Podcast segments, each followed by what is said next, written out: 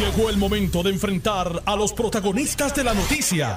Esto es el podcast de En Caliente con Carmen Muy Jovet. buenas tardes, gracias por la sintonía. Gracias a Dios que tengo la oportunidad de estar junto con todos ustedes, de compartir las informaciones durante las próximas dos horas, entrevistas, análisis noticiosos, resúmenes informativos cada media hora y sobre todo diversas opiniones. Estamos en vivo de 3 a 5 de la tarde. En el estudio me acompaña el expresidente del Senado, el ex secretario de Estado y actual miembro de la Comisión de Derechos Civiles. Designado. Designado, te van a confirmar, Kenneth. Te van a confirmar. Es Kenneth Hernández. Saludos, Kenneth. Un placer estar aquí nuevamente. En línea, llamo de emergencia al licenciado Ramón Torres, excomisionado electoral del Partido Popular, porque veo una demanda que me llega a mis manos, es que Eliezer Molina lo está demandando. Ramón, buenas tardes. Buenas tardes, Carmen, a ti, a, a, a Kenen, saludos y felicidades a Kenen por esa designación. Muchas gracias. Mira, pero él merece ser demandado. Él. Sí, porque es popular. Ah, eso no es razón. eso no es motivo. ¿Te emplazaron ya? No, mira, Carmen, yo, yo me entero yo me entero tarde anoche por, por- por un muchacho, uno de los que me está ayudando en la campaña me, me llama y me dice que vio esta situación. No, esto es un error. Cierta- Ciertamente, pues el, comisionado electoral no soy yo. Yo yo salí de la comisión en mayo del 2023. eh, y como la demanda es contra la figura oficial del comisionado, po- poco poco verdad poco cambia que sea Ramón Torres o sea la que es ahora la- el nombre de, la, de comisionada ahora puesto que una vez emplacen al, a la figura del- de la comisionada pues con eso queda suficiente ahora hay que hay que inventar verdad porque yo yo no yo no soy el comisionado de mayo del 2023 como dije Pero, Eh, ¿Y no lo sabían? no, parece que no lo sabían, ¿verdad? Eso, eso te demuestra el poco o ningún conocimiento de- del proceso electoral del país, tanto de, de, de, de- los que demandan como, como del propio abogado, porque de una búsqueda sencilla. eh, Pero si uno aspira a ser un legislador, ¿verdad? Y uno está bregando con la Comisión Estatal de Elecciones, uno tiene que conocer. Yo conozco cómo se llaman los comisionados electorales.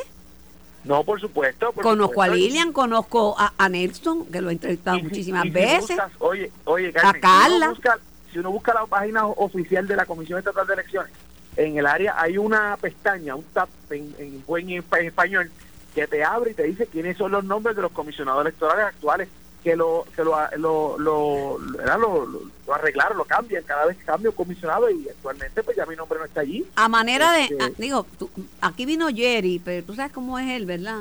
Este, Sí. es terrible. Y me dijo que escojas, que él te da la oportunidad que tú escojas a quién prefieres. A Iván por la Goma Rivera o a, o a Ramón Rosario, pero cualquiera de los dos te puede defender en el pleito. A- ambos son muy buenos, son muy buenos compañeros, son muy buenas personas, los conozco, los aprecio muchísimo, pero ya si tuviera alguna situación yo escojo a la licenciada Natalia García, que es mi esposa, que estoy seguro que, que, que, que si no lo gana los confunde. Oye, tú estás espueleado. ¿Quién tal vez espueleado a ti tanto? Ah, Si no, lo, si no lo sabe, se lo inventa. Tú estás bien. Estás demasiado espele- es- espueleado, me ganas con las contestaciones, me deja frita. No, y que tengo que tengo que tengo que, que, la experiencia, el de ir mucho allí me, me, me tiene así. No, no, estás que no pueden, no te pueden. pues. Ayer, ayer me dijeron en, en el programa de Sin Filtro que había que tener cuidado con las decisiones judiciales porque aquí lo que las, las decisiones son productos de los jueces del bipartidismo. O sea, los jueces nombrados por populares y PNP. Eso es un poquito irresponsable. ¿Por qué? Eh, Bueno, porque- Porque tú puedes encontrarte con algún juez que toma una decisión que a ti no te gusta y puedas decir algo así, pero tú no puedes decir eso en, como una generalidad sobre todos No, los jueces en Puerto Rico. Y, y mira, Carmen, ahora, ahora te voy a hablar como abogado. Yo, yo he litigado en todos los tribunales del país de todo tipo de casos criminales, administrativos, civiles, de familia. Yo no he encontrado ningún juez que me decida a favor o en contra porque yo soy popular.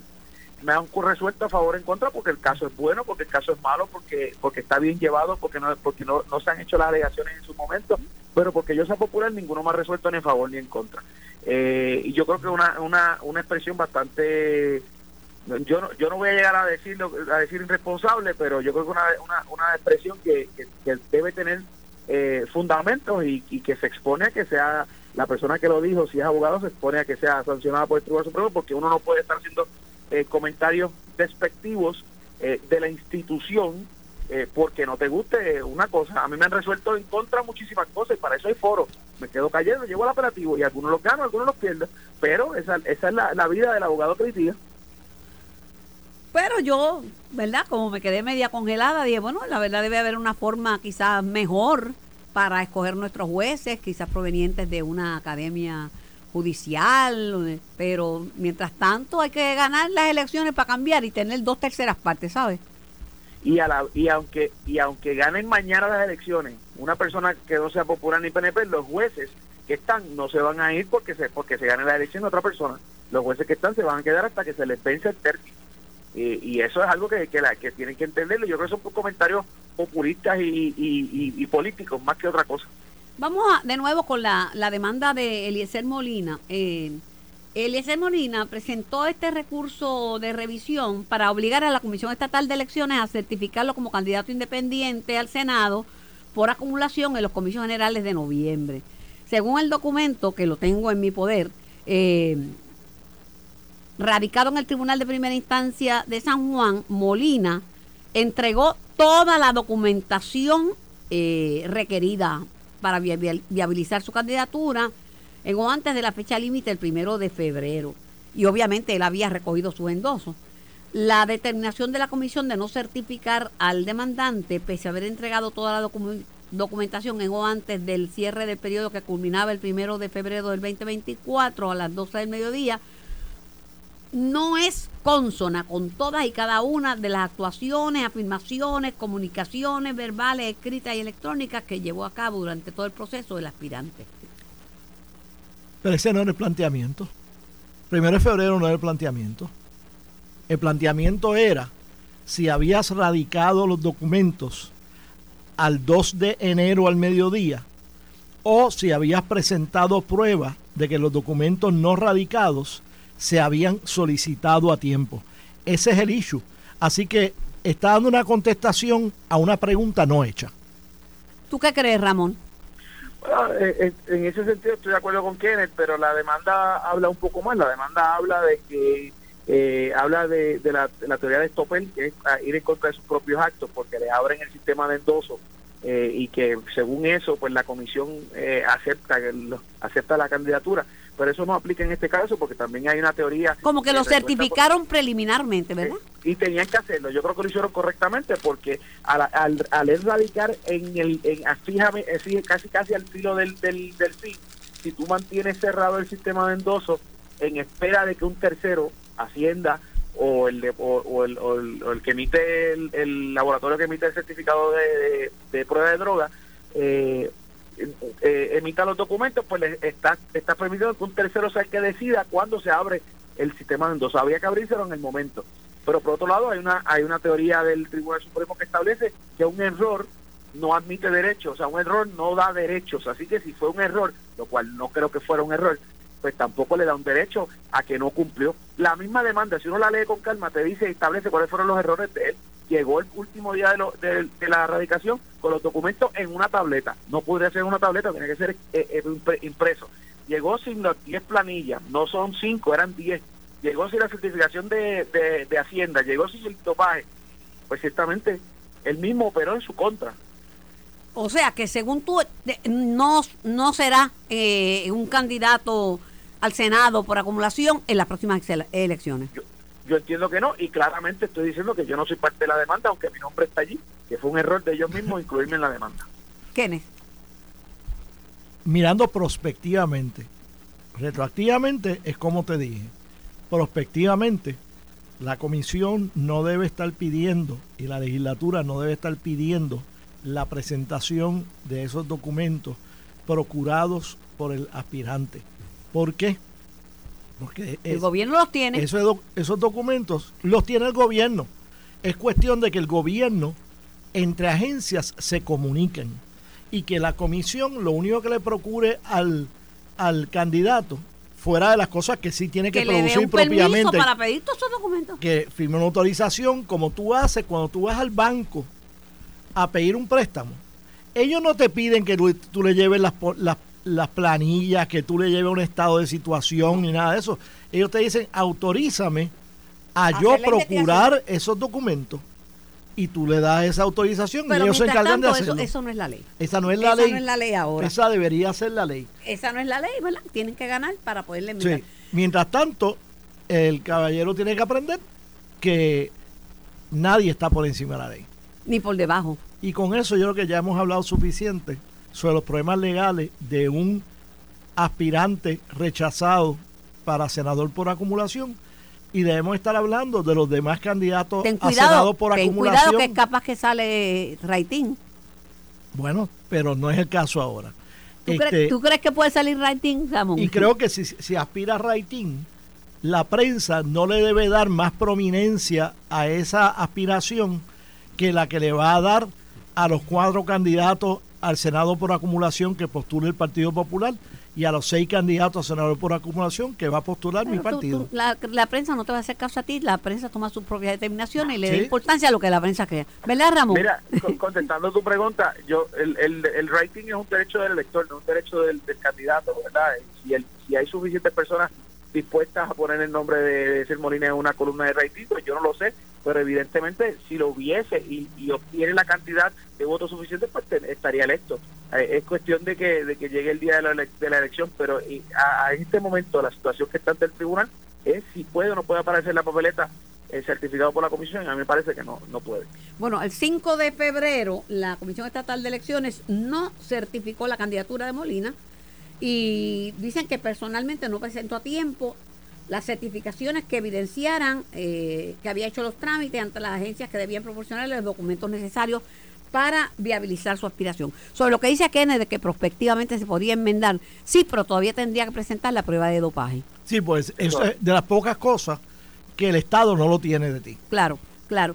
Ramón culminó hoy el recogido de endosos, eh, los independientes. Culmina a medianoche, creo. A medianoche. que también Mediodía, me- A mediodía, culminó. ya Bueno, bien, pues leí en, en algún Es medio de mediodía. comunicación que decía medianoche. Casi todo eso lo ponen al mediodía, ¿verdad, Ramón? Ahora, Todos los, Sí. todos los términos del código electoral culminan al mediodía. sí, pero en, en la prensa, no sé dónde lo leí, que decía medianoche. Caramba, Pero- ¿será un error?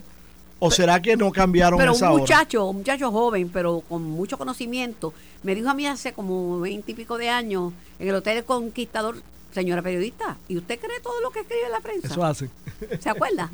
Se lo estoy sacando en cara porque fue el mismo. Eh, Eh, eh, le- eh, los legisladores independientes, Luis Raúl Torres y José Vargas Vidot, entregaron todas las firmas necesarias. Sí, no, no, me, me parece que todo el mundo, todos los que todos los que estaban pendientes de entregarlo habían entregado. Me consta que el candidato o algún candidato popular del área de Bayamón que no, culminó al 100%, eh, y ese es el único que tengo conocimiento.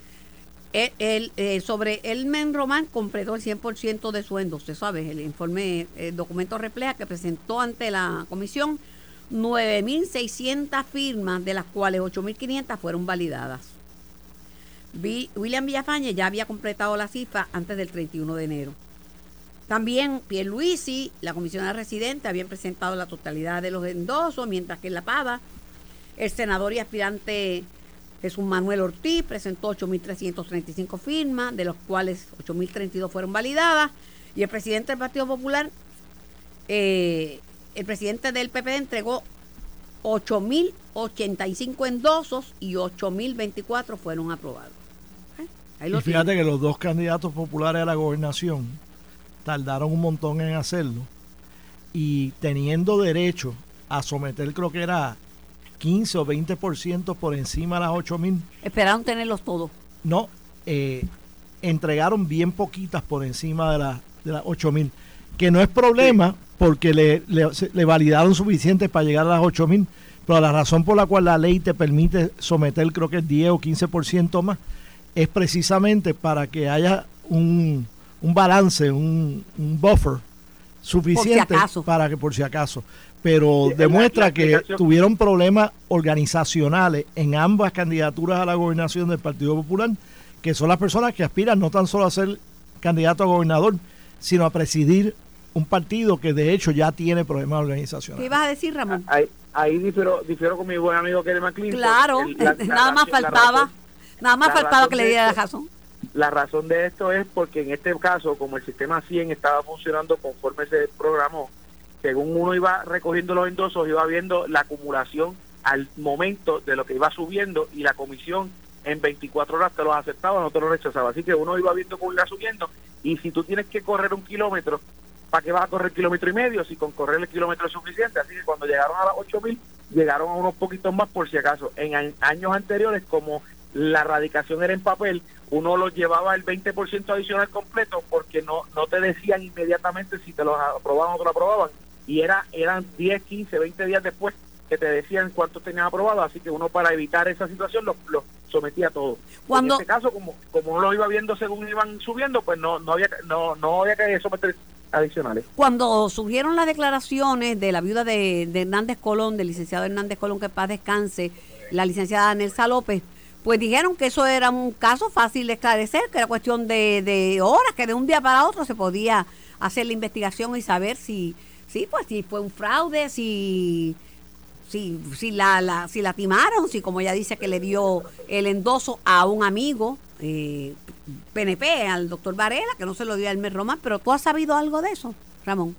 No, por lo menos yo no he sabido qué ha sucedido. Y no era tan fácil que decían que era que de un día para otro se podía saber y hacer la investigación. En, investigación criminal, pues se, yo yo eh, se hace cuando cuando se cuando se tiene todos los elementos. Me parece que eh, debe estar corriendo la investigación. No no no, no me gusta eh, opinar sobre, sobre investigación criminal que debe estar en curso, pero me consta que se sometió a la policía de Puerto Rico por lo menos. Y a mí me consta que cuando yo lo dije, varias personas expertas en la materia me dijeron que eso era un mamé, que eso que eso en, en dos por tres, este, como de un día para otro se podía saber y que era fácil. Lo es, lo es, correcto.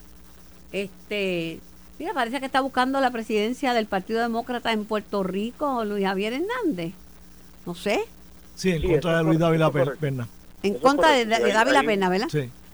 Hay, una, hay un evento, el me corrí es el 16 de marzo, en el Pedrín Zorrilla, para escoger el presidente de la, del, del, del, Partido, Demócrata en Puerto, en Puerto Rico. Este, se ve que los populares van a estar movilizando, este se lo sabe, lo tiene en la punta de la lengua. Pero, Así que mi, mi, exhortación a, los a los estadistas demócratas como yo es que tenemos que movilizarnos más de lo que Ramón va a estar movilizando. Pero, pero la verdad es que...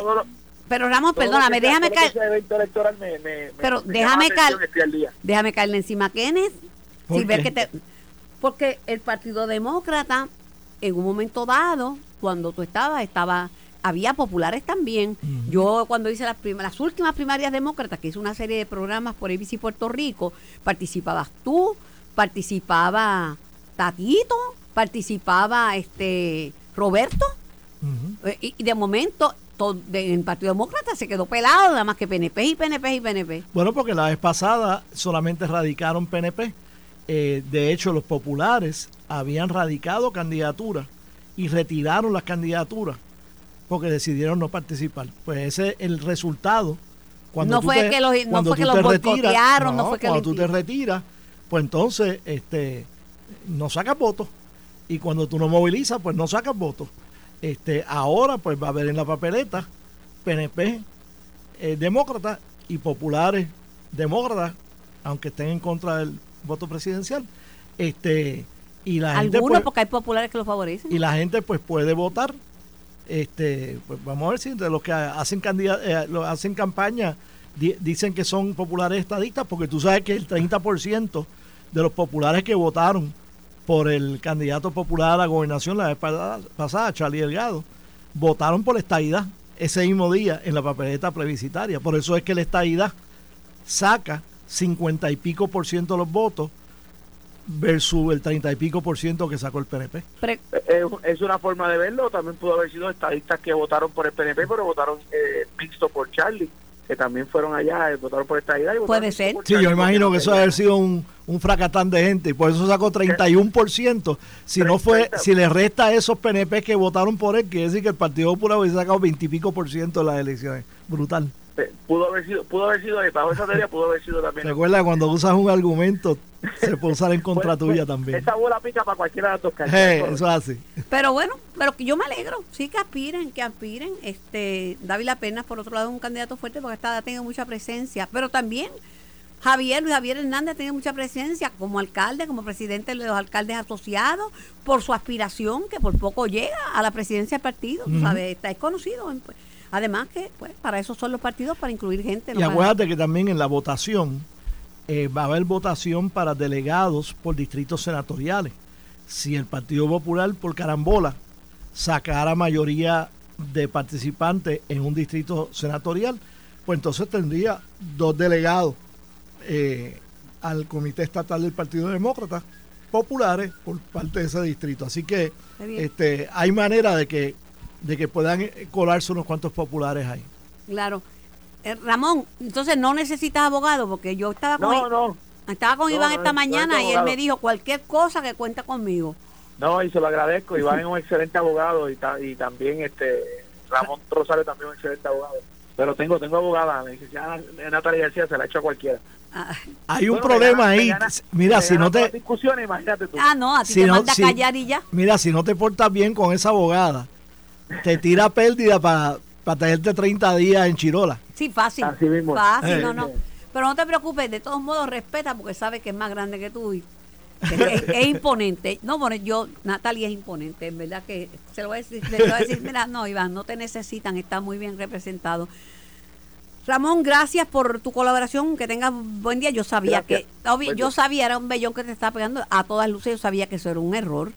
Porque, No, sigo caminando. sigo- hoy estoy en Aguadilla visitando, así que seguimos caminando hacia la candidatura. No, porque toda te daba, que quien no sabe que, que, que tú no eres ya comi- eh, si- pss, tú estás en cuanto al programa, tú estás como el arroz blanco. Estás como que, estás como Kenneth, Algo que, Kenneth McClinton y todo el mundo Pero sabe. yo no estoy en la papeleta. Pero no, pero me, estás en me todo. lo- dijeron, me dijeron, no te pierdas un, no, no, no le digas que no a nadie y estoy hasta en el canal de la mona. Ah, pues está bien. Pues mira, te felicito, vas por buen camino, hermano. Gracias. Nos vemos.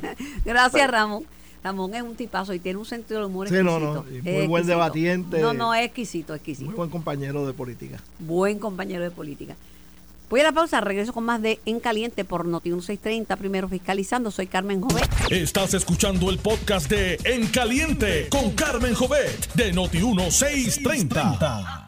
por Noti 1630M y por el 94.3 FM en vivo hasta las 5 de la tarde. Bueno, y llegó otro de los presuntos implicados en, en los temas electorales. The usual suspects, como, En los diría- temas electorales. como decía Louis en Casablanca. Me dicen que me dicen que por poco choca cuando está, escuchaste a Kenneth, mira, la matemática de No, la matemática si de es- Kenneth, Si es popular, no Ah. digas presunto. implicado. No, no sé. Definitivo de algo debe ser culpable. Ave María. No, En este caso, pasa- es saber de cuestiones lo- lo- electorales. Lo, lo que pasa es que con Kenneth y los números hay que tener cuidado porque Kenneth es uno de los dos expresidentes del Senado más macetas del mundo. Es verdad. El número uno Bueno, están empa- yo creo que están me empatados. pagó un café y me puso la Yo- planilla y como entonces, pues, dependiente. ellos jugaban con los números de una manera creativa. Y para que nadie se moleste y diga que esto es, un PNP y un popular. Son Sí, dos, pero, los pero dos. Kenneth gana en macetería. Imagínate, me puso como dependiente porque me pagó un café Imagínate tú. en la planilla. No, este y, y el vellón que le pegué a Ramón de que estaba demandado, que si lo habían emplazado. Además que una vez peleó con una cadena de, de, de hamburguesas eh, ¿Seguro? americanas porque que no, Por daban, no nos daban los especiales que, nos que daban en los eh, por falta de igualdad. Este va a buscar la falta, el déficit de igualdad en No, cualquier no, yo issue. estoy claro. Este, ya tú ves, terminó el día del recogido de, de los endosos. Eh, todavía estoy esperando el resultado de la investigación, de la acusación que hizo la licenciada Nelsa López, que dijo, a mí me han, me han violado mis me han- derechos, Me han usurpado mi identidad y la me han usurpado, y el robo de identidad, que es una realidad en Puerto Rico y en todas partes del mundo. Eh, digo, la Comisión Estatal de Elecciones. eh, y primero, bueno, buenas tardes a Buenas ustedes. tardes, buenas Luis. tardes a todos. Habla Luis Vega Ramos. Ajá, lo, lo que queda del ex secretario general de, de esa colectividad llamada Partido Popular Democrático. Lo, lo- lo que plantea la licenciada Nelsa López, que todos aquí sabemos y el país sabe que es una persona íntegra, que es una persona de palabra, que es una persona Una abogada. una buena, y que sí está emparentada con el candidato a comisionado residente del Partido Popular Democrático, lo cual eh, eh, hace un oxímoron el pensar que ella endosaría a un, a un posible oponente, quien fuera, este de el licenciado Pa- Pablo José Hernández. Hernández. Este, me parece que la comisión no tiene manera de zapatearse y, y la reacción inicial de la presidenta interina de la comisión, y, y recalco lo de interina, no por un cuestionamiento a ella, sino por un cuestionamiento al gobernador que no acaba de ejercer su responsabilidad de nombrar a alguien para que el Senado y la Cámara puedan... Para que el Senado se la cuelgue y nos quedemos bueno, sin para que el. Senado y la Cámara ejerzan su facultad Para que el Senado la, la Este, cuelgue y nos quedemos sin Oye, presidenta. sabes, tú que sabes de la cuestión electoral, ¿puede Nelsa, como buena popular que es, dar un endoso a un candidato de otro partido? Eh, Eso, Porque eso eh, salió a reducir. ah, yo no sé si ella endosó a más nadie. No, pero Ella no, lo no, dice salió. que endosó un amigo de ella, el Claro, doctor Varela. Eso ella, ella. eh, eh, eh, ella Y candidato al yo, Senado yo sé lo que yo, tengo bien claro lo que tú estás eh, preguntando. Pero un endoso no es que va a votar por ella. Sí, sí, pero lo que él. está preguntando Kenneth es si, por ejemplo, endosó un candidato en el PNP para representante del precinto 3, creo que era, o algo así. Y es un voto Y que no entonces pues un endosó, endosó un candidato por acumulación del Partido Popular Democrático. Si, si eso cancelaría los dos endosos. No, no, no sé, no sé. Porque Porque yo creía que cuando tú endosabas a alguien, eh, te afiliaba. que te afiliaba. afiliado de ese Te partido. afiliaba. Es como ir a votar a las primarias, no tienes que pero no, pero no es, porque pues, Y yo entonces, pero- entonces, si eso es así, y ella ese endoso lo dio primero, pues no era porque era popular que tengan que rechazar Pero, pero el es que otro. cu- cuando uno da un endoso, voy a dar mi caso, mi caso, mi ca- Mm. hacer público mi historia. Yo endosé porque fue por mi casa Ujú, y, de hecho puse a mucha gente que estaba en mi casa a que lo endosaran. ujú. No va a ser no va a ser hasta A Rogelio Figueroa. No va a ser hasta lista, ¿verdad? No, yo no tenía ninguna lista, yo no soy de la comisión, ni yo soy de ningún lado, ni de un partido político, soy una ciudadana, estaba por allí, me pareció interesante que la participación de él hablaba de la energía verde para ese entonces, este, y yo dije, para que me diga cómo es esto de la energía solar, me aproveché, le di el endoso a cambio que me informara, pero eso no ni significaba que yo iba a votar por él, era un No, no, endoso un para que él... endoso.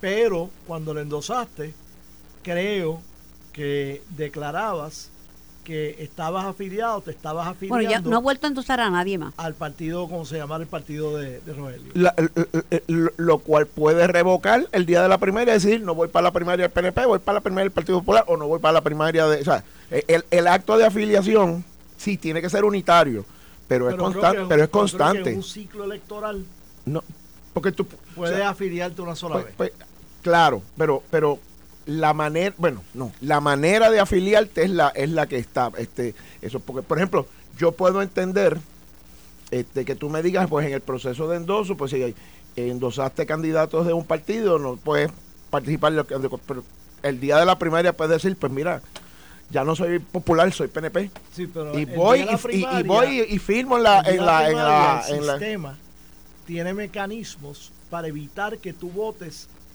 en dos primarias Ah, de eso, partidos eh, distintos. Por eso mismo puedes hacer el cambio, porque si votaste que- en una no vas a poder votar en la Pero otra. creo que de la misma manera, pues falta establecer mecanismos para que si estás endosando candidatos de un partido, no pueda validarse Porque- eh, endosos a candidatos Porque, de otro partido. po- por ejemplo, el día de la el 2 de junio, que es la primaria, pues yo voy a ir a mi colegio de la primaria del Partido Popular Democrático, firmo, voto, bla, bla. Y bla. te entinta y con- y, y con me tinte entinto, no exacto. puedes ir a otro. Entonces, me da por mirar para los colegios de ustedes que están al lado, eh, el colegio del PNP. No puedo entrar, o sea, voy, puedo tratar de entrar.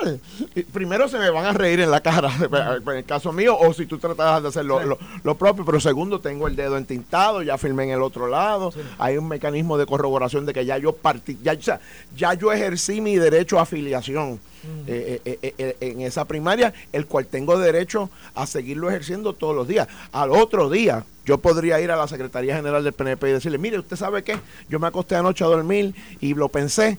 Y la verdad que yo quiero ser PNP. Deme acá la hoja de Ahora, afiliación. yo creo que si la intención del No, no, no, legislador no, no, no me, no, me, no me usen ese audio mal. No, no, Jerry, no te pongas No me que ese audio mal. está- Sí, porque ya vi la maldad. No me usen ese audio mal. Pasaste en el momento me- menos me indicada, pero yo, yo doy fe que fue un ejemplo.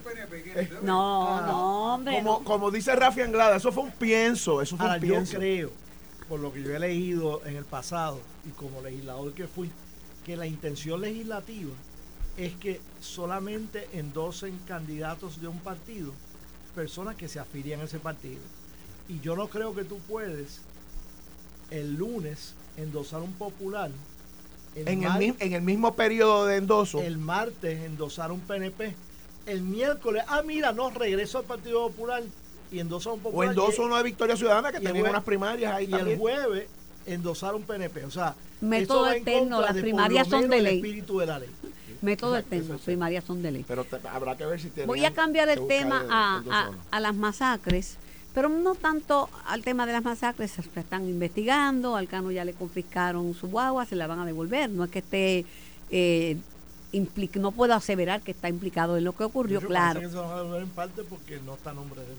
Por eso, pero pero ¿cómo, se, cómo pero- se la van a devolver a él si no pero, está el nombre pero, pero, pero la confiscaron, una- esa la confiscaron, guagua, pero entonces a esa la tienen que devolver al dueño Al- titular. bueno, No lo, cierto es que la policía fue clara diciendo que, Y eso que el- deja una pregunta en el aire. La policía fue clara diciendo que el Cano estaba cooperando y que dando estaba dando información y que sobre todo estaba preocupado por la salud de su hermano, que está grave, ¿verdad? Grave en centro médico.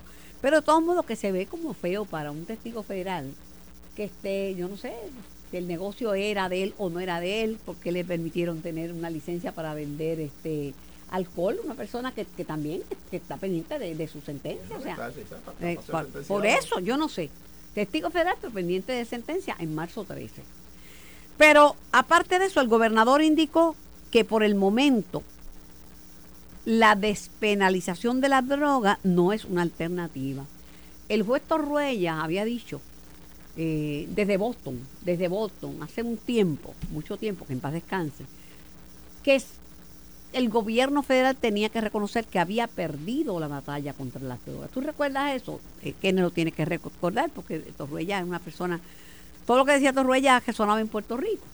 Eh, y yo lo invité al programa y me explicó en detalle porque lo entendía.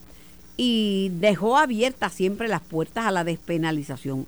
El gobernador, pues, no, no lo ve así. Él dice que para atender la crisis de seguridad que atraviesa el país, eh, que en los primeros 45 días del 2024 registró 75 asesinatos, la despenalización de las drogas no está planteada.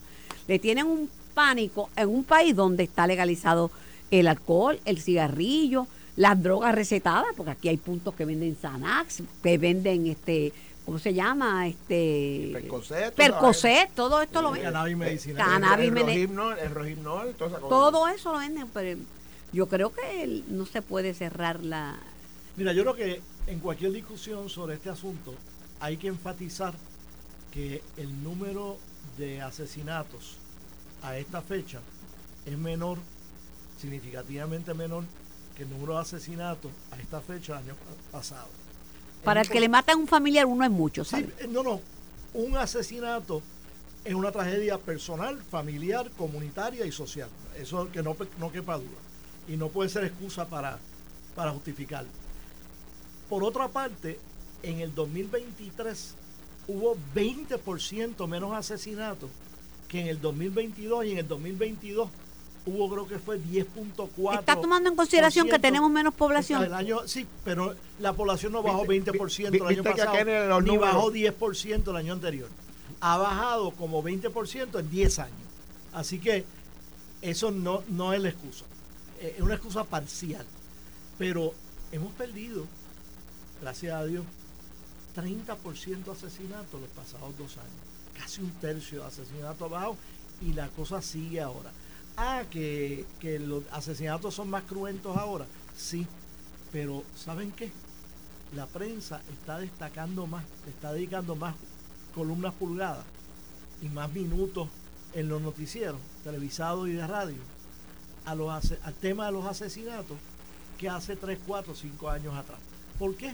Porque los asesinatos venden periódicos. Esa es la realidad.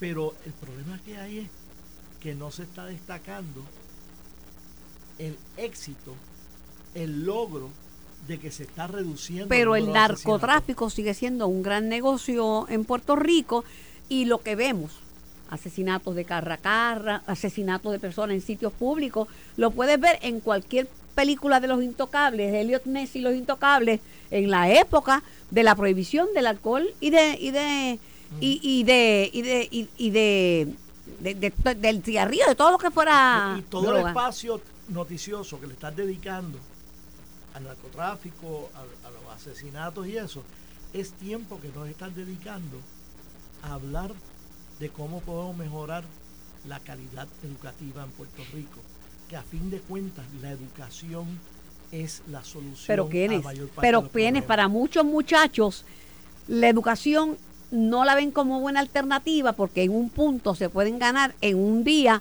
7 mil dólares y como el, el valor del dinero es una cosa tan Y, importante. y- y como tú crees que tu pasaje por este mundo va a ser corto, pues dice, pues me la juego a tu, a tu switch por los 25, 30, 35 años que voy a vivir. Y, y cuidado si llego a 35. Yo ni me lo planteo. Ni me lo planteo.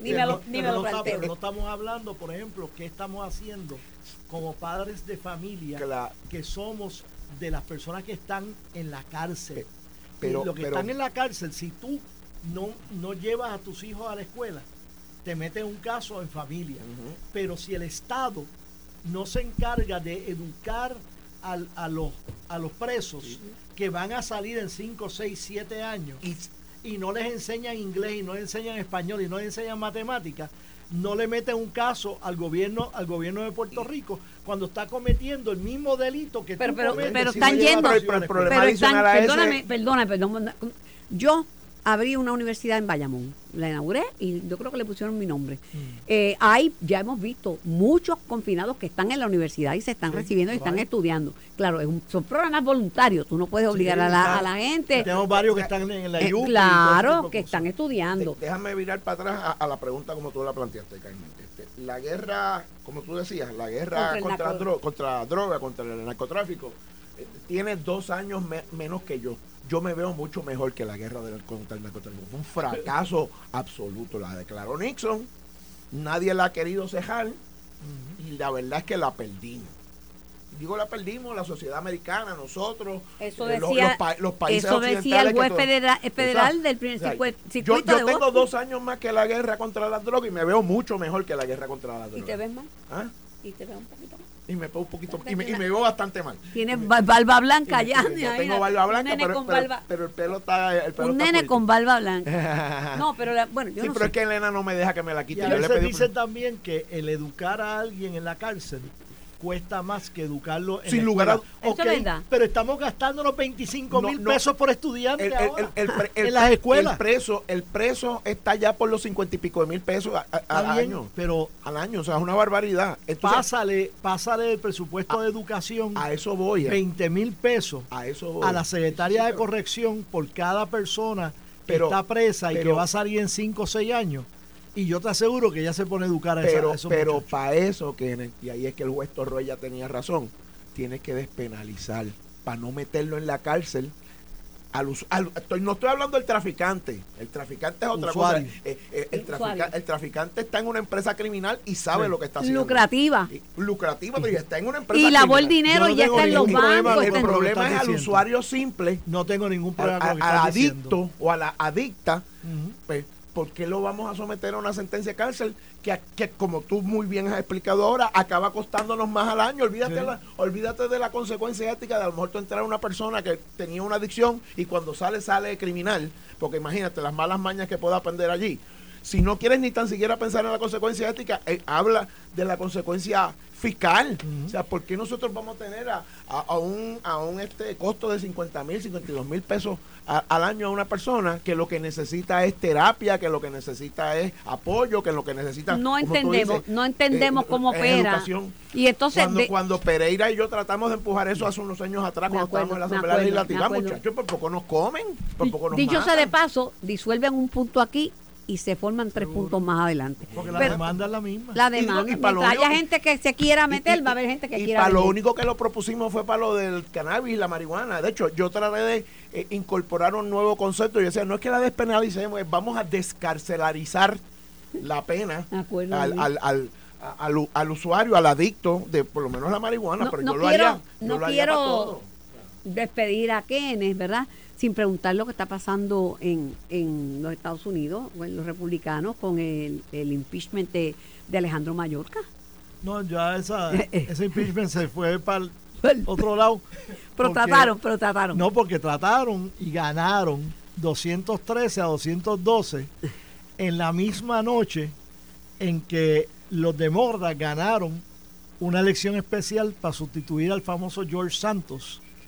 Eh, el que fue- no era embustero, Y fue una, una ventaja cómoda de El- 54 el a libro de Washington, 46. que nunca dijo una El que mentira. nunca dijo una mentira. de 54 a 46 por ciento y ya al día siguiente la misma votación hubiese sido un empate de 2.13 a 2.13 y no hubiesen Pero- impeachment a Mallorca. pero- el impeachment de Mallorca obviamente no va para ningún un juicio lado. político acusándole de en el Senado no incumplir van- con las leyes de inmigración y con la confianza pública. Es que no tenían los pantalones de tratar de impeach a Biden y, Y entonces cogieron a por- Mallorca. cogieron a Mallorca por estar cumpliendo con la política pública establecida por Biden y establecida No por cuques, el porque esos Congreso. muchachos son Ya rabiosos. que no lo hagan, cucos, pero no no lo hacen, cuques. no lo hacen porque las encuestas dicen que si ellos le some- someten a Biden a impeachment, que van a perder votos de los moderados en Estados Unidos. criticas la prensa en Puerto Rico, pero la, la prensa en Estados Unidos presenta todos los días un, un artículo relacionado con el tema How old is too old?